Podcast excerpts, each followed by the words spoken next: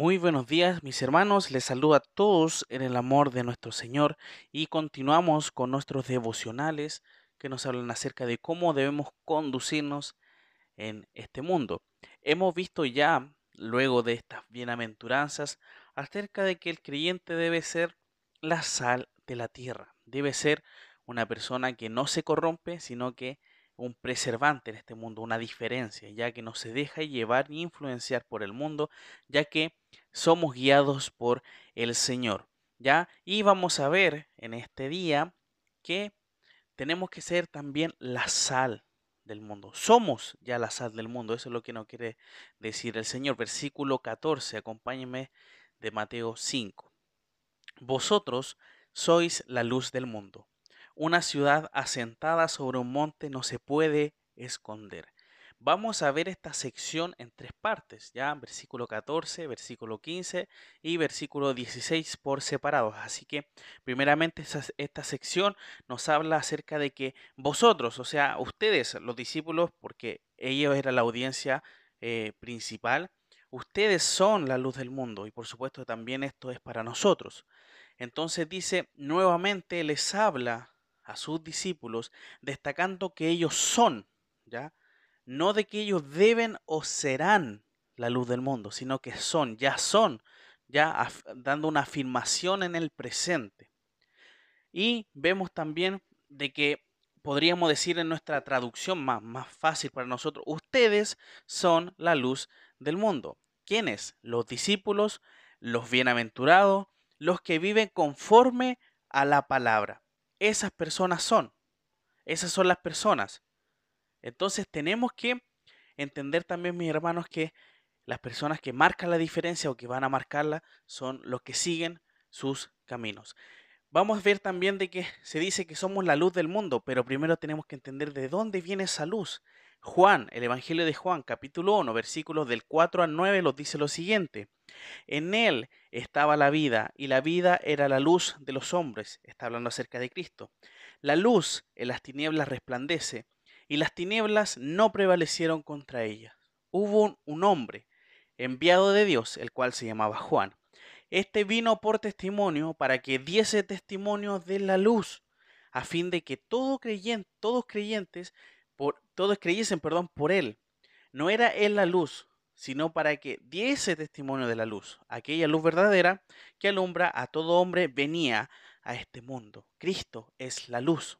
Entonces la luz que alumbra el hombre es la luz de Cristo, es decir, el Evangelio, que trae la luz a un mundo de tinieblas. El creyente hermano debe ser luz en su entorno, demostrando el carácter de Cristo, llevando el Evangelio a todo lugar.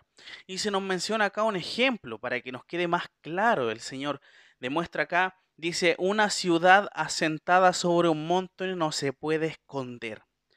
Entonces vemos que el Señor nos da este ejemplo sobre una ciudad que está puesta sobre un monte.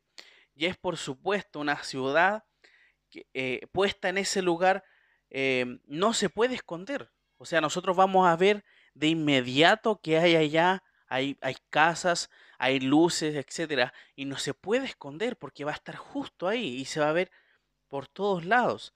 Entonces vemos que de esa misma forma el Señor quiere que nosotros seamos en este mundo, que demostremos esa luz a este mundo, que demostremos al Señor, que marquemos la diferencia al igual que lo que venía diciendo anteriormente acerca de la sal de la tierra, como yo les comentaba al principio. Ahora tienen que dedicarse a ser luz del mundo. Es lo que el Señor nos manda a través de, esta, de su palabra y que podamos nosotros demostrar con nuestro testimonio de que somos sus hijos. Si nosotros somos hijos de Dios, somos la luz. Debemos, en este caso, porque el Señor ya nos dice que somos la luz de este mundo la diferencia. Somos sus hijos. Debemos andar en luz, debemos andar en Él, hacer su voluntad, demostrar de que somos hijos de Dios, no que no somos como que somos personas del mundo, que viven como el mundo, sino que marquemos por supuesto la diferencia y así poder también demostrar con este testimonio de que en Cristo somos nuevas personas. dejamos atrás el pasado y ahora somos nueva criatura. Eso es lo que nosotros debiésemos destacar con nuestra vida, con nuestras acciones. El Señor cambia todo. Si nosotros antes llevábamos una vida incorrecta y no conocíamos al Señor, por supuesto, no entendíamos nada, el Señor sabe y el Señor nos da una nueva oportunidad en Cristo. Así que mi hermano, que podamos ser la luz del mundo como el Señor nos dice, que ya somos, pero que podamos hacer y llevar esto a la práctica. Que sea esto, mis hermanos, para que podamos en este día demostrar, o durante la semana y toda nuestra vida, por supuesto, de que no podemos escondernos, no podemos esconder la verdad del Evangelio a nadie, sabiendo de que todos los días está muriendo gente sin Cristo. Que eso podamos notarlo, la urgencia que debemos también comunicar esta buena noticia a nuestra familia, para que también conozca del Señor y pueda ser salvada por Él. Vamos a terminar en oración. Te damos muchas gracias, Señor, por tu palabra. Gracias porque ella es nuestra lumbrera en nuestro camino. Ella nos dice cómo debemos comportarnos.